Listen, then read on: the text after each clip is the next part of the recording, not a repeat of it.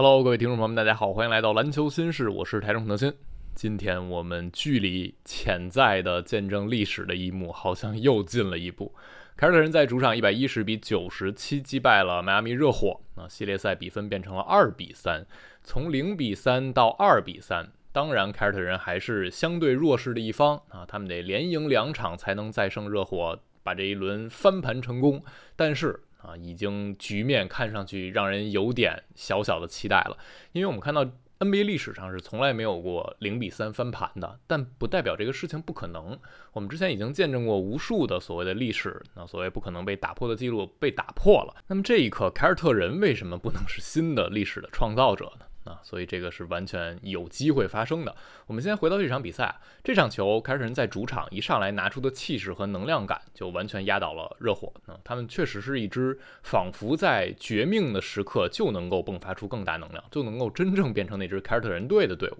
一上来两队是打了一个四比四的开场啊，然后很快凯尔特人打了一个十六比一的一波流，就把比分带开成了二十比五，那分差一下就拉开了。所以从第一节开始，绿军就已经把这个。呃，那局面给奠定好，他们一整场比赛全都碾压着热火在行进。那这场球从开场之前，大家就有一点点对热火这边担心的预感啊，就是因为文森特因为上一场比赛崴脚了，他这场比赛缺席。上一场文森特是应该在一个底角的三分出手被盖之后，他跳起来再抢球，为了避免自己踩出界，啊他的左脚落地不是很稳当，崴了一下。然后他当时是坚持着打完那场比赛的啊，所以大家觉得他这个崴脚可能不是那么严重，但是这。场比赛，文森特还是缺席了。嗯，我们不知道他是休息这一场，下一场能复出就能够以相对更好的状态登场，还是说这个崴脚比预想中更严重？但是少了文森特这一点哦，热火这边影响是非常非常大的啊。虽然我们知道啊，文森特只是落选秀，但这一轮我们看下来，热火这边他们的落选秀可能各顶各的重要，而文森特是其中显得最重要的那个人。前面的四场比赛，文森特场均十七点五分。啊，另外两篮板、两点三助攻，还有一个抢断，他的命中率百分之五十七点九，三分命中率百分之五十，罚球是九十三点八，这就是一九零俱乐部都有点挡不住那种感觉了。他是热火这边除了金巴勒场均得分最高的球员啊，他在进攻端的重要性不仅仅是能把三分球投中，他能够帮。整个热火队空间感更好，以及他的处理球能力对热火是非常重要的。我们之前是调侃文森特打得跟库里似的，因为他确实在有一些回合，比如说他持球大挡拆，能够直接把三分球拔进；比如说上一场比赛也有那样的镜头，他突破吸引防守之后一个背传喂饼给阿德巴约扣篮得手，这样的镜头是文森特给热火带来的除了投射能力之外的一些。呃，优势啊，一些帮助。我们看到没有文森特之后，因为金巴勒本身是一个缺乏空间的球员，很多时候吉米去打挡拆，更多就变成找一个合适对位去单打啊，并不存在利用挡拆牵扯对方的防守去直接创造一些队友的机会。所以热火的挡拆进攻往往是需要文森特这样球员去创造一些机会的啊。没有文森特之后，我们看到今天顶上首发的是洛瑞，然后洛瑞今天状态。糟糕到离谱啊！就让你觉得他根本不是这个级别的球员，没有办法打这个级别比赛。因为洛瑞从去年开始，他受到伤病影响，下滑就挺明显的。有一些场次偶尔能有闪光点啊，那些夜晚往往热火整体也会打得很好。但是今天这个的洛瑞就很糟糕啊，比如说持球挡拆之后，大的中距离的空位机会不敢出手，直接往篮下硬塞，直接塞到对方手里。然后今天洛瑞是一共出现了。四个失误球啊！作为一个首发控卫，到最后热火其实不太敢用洛瑞了。他时间比较长，也是因为最后一节没有悬念之后让他上了挺长时间的。所以没有文森特，洛瑞又是这个版本，很多时候热火甚至你会觉得他们需要斯特鲁斯持球去发动挡拆啊，需要邓肯罗宾逊去干这个活儿。啊，他们能干成一两个回合就已经很不错了，很超出人们的预期了。但你不可能指望他们一直这样做。所以热火今天从头到尾的进攻是没有延续性的。你看他的投射，呃，数据很好看，百分之五十一点三的运动战，百分之三十九点一的三分命中率，百分之八十的罚篮啊，这个效率很高了。但是他们的百回合得分在垃圾时间之前基本上是在一百一十分以下的啊，就进攻很糟糕。为什么？因为大量的失误球。啊，没有人能真正稳定的主导进攻。今天热火是十六次失误，啊而且在末节垃圾时间之前，更早就已经失误数非常多了。这十六次失误有十三次是被凯尔特人抢断啊，也就是活球失误，非常非常伤。很多球你传到对方手里，对方直接打反击了。凯尔特人这一轮最需要的面对热火，就是需要打出他们的转换进攻啊，因为热火落到阵地，无论守联防还是他们盯人有协调性的这样的互相的保护，防守还是挺稳固的啊。就非常考验凯尔特人的手感。但是如果你让凯尔特人打出转换进攻，那热火就没法防了，因为他们的体型、他们运动能力是没有那么好的优势的。所以今天热火这十六次失误，让凯尔特人利用失误拿了二十七分。过去这两场热火输球都是十六次失误，都是失误非常多，让对方利用失误得分。得的比较多，就凯尔特人最喜欢的方式，所以没有文森特这一点给热火牵扯啊带来的这些影响是非常非常大的。热火自己这边的进攻是出了大问题的，但是啊回到另一边，凯尔特人今天也做对了非常多的事情。首先一开场塔图姆就奠定了比赛基调啊，他一上来领了一个技术犯规，就是他突破得手之后那个球跟裁判抱怨。那个 T 摆明了就是故意去领的。那我们知道 NBA 赛场上很多教练员也好，那球员也好，会有这种方式，通过这样的方式，一个是给裁判施压，另一个是给全队，包括全场球迷传递一种信号啊，这场比赛我们是什么样的态度的？塔图姆第一节就拿了十二分球，两个助攻啊，他第一节有几次非常精彩的处理球。从上一场比赛开始，马索拉说塔图姆变化在哪儿？他说他变得耐心了，很多球是能够一定程度上阅读防守再做判断。今天凯尔特人一上来打那波小高潮，就是哦塔图姆有几个很好的梳理球，包括自己的突破，他会在上线，比如吸引热火两个人去面对自己的时候，比如一个挡拆过后，热火可能两个人相对的去给塔图姆施压，他会把两个人往一侧多带一点，再把球转移出来，这个时候。霍福德再做一个中转，变成了底角的杰伦布朗的三分球。那个球，呃，当然也和对位是有关系的，因为文斯特受伤了，上来热火是用阿德巴约去对杰伦布朗，那这样阿德巴约他嗯防守的位置感就会变得很糟糕了啊，因为杰伦布朗的空间的威胁。是比斯马特更大的，而且他处理球攻击的能力更强。上场比赛之前啊，是阿德巴约去对斯马特的，那那个球阿德巴约去做协防的时候，杰伦布朗完全被控掉，然后他就能直接投中了。然后还有一个球是绿军的转换的回合，半转换。塔图姆在左侧的三分线这个附近，先是多运了一会儿，等待斯马特往这边绕的同时，他往篮下去冲，吸引了热火两个人，然后把这个球分到了左侧三分线外，然后斯马特投了一个空位三分，也投中了。那两个球，我觉得是塔图姆今天。非常精彩的两个处理球，一开场他很明显侵略性很足啊，又想把这个能量调动起来，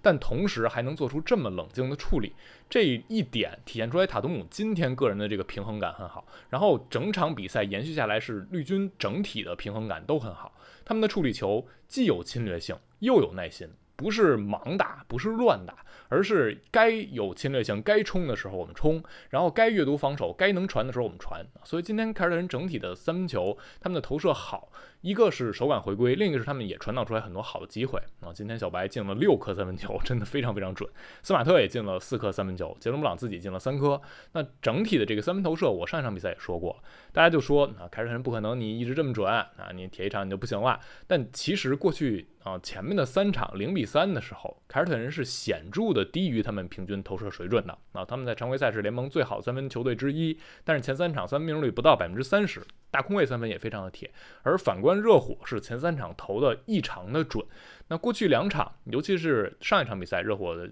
投射效率可能会降一点。今天的投射效率还是不错啊，但他们今天是处理球出了更大的问题，而且他们也不会像前面三场那么准。前面三场热火三分命中率百分之四十八也接近，今天是百分之三十九。所以在第一节凯尔特人奠定了势头之后，整场比赛他们就再也没有给热火机会了啊！因为热火这边我们说了，他们进攻今天晚上会有大问题。然后另一点，凯尔特人他们能量好啊，他们处理球很合理，以及马祖拉从上一场开始，他这个暂停叫的啊就非常及时了。今天也是，但凡。啊，热火这边出现了一些想起势的苗头，比如说还史密斯投中了三分球啊，或者但凡凯尔特人自己进攻端显得毛躁了一点啊，有一两个球的处理是有问题的，马祖拉立刻喊停啊，立刻重新去布置一下，然后基本每次暂停之后效果都是非常好。从上场到这一场，马祖拉叫暂停就仿佛真的是自己成长了啊，然后绿军球员也真的能够听从他的指挥，能够在暂停过后执行的很好。那这两场打完，你会觉得？这个才是系列赛开始之前人们期待凯尔特人。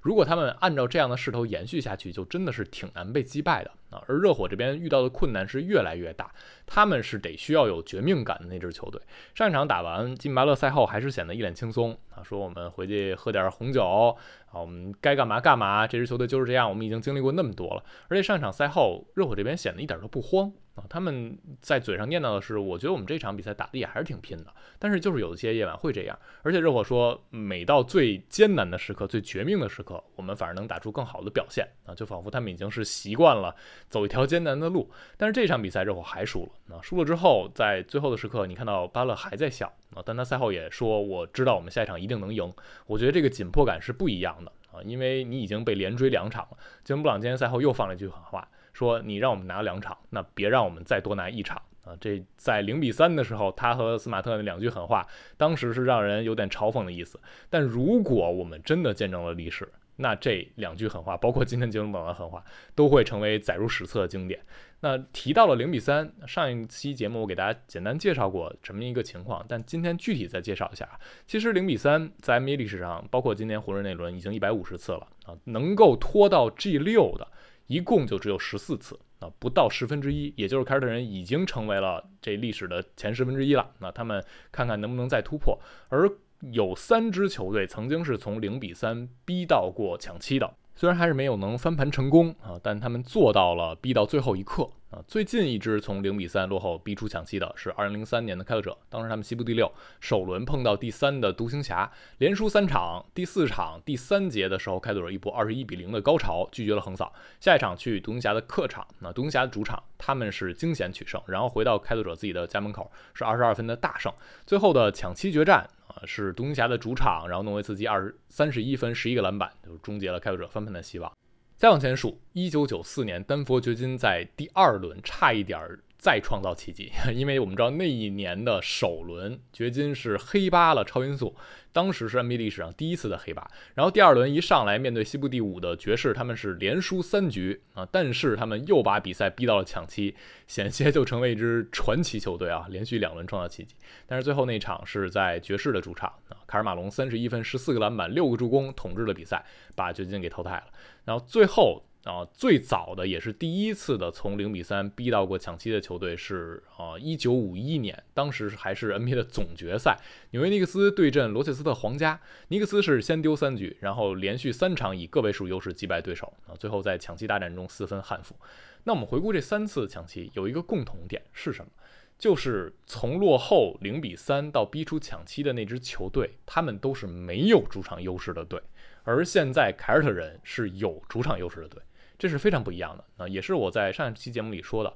都是零比三，但是掘金湖人那一轮和这边绿军热火不太一样，因为那一边你会觉得确实掘金是比湖人更好队，两方有实力差，但这一边凯尔特人和热火更像是凯尔特人总打不出自己该有的表现，而热火稍稍有一点超常发挥，所以这个呃从零比三到。逼出抢七，或者最后真的能逆转，你会觉得是凯尔特人找回了自己，而不是说他们创造了连续四场以下去克上，以弱去赢强这样的奇迹。这还是有一点点区别的。这也是为什么一开始凯尔特人零比二在主场零比二，依然有一些数据模型，有一些盘口是看好他们的，就是你会觉得他们的实力确实面对热火是有一定优势可言的。那 NBA 历史上从来没有过零比三，但不代表这个事情不能发生。我们看到联盟历史更悠久的 NHL 啊，冰球，包括 MLB 棒球都有过零比三翻盘啊。冰球甚至是有过四次零比三翻盘，而棒球有过一次，是当时的波士顿红袜队逆转了纽约洋基。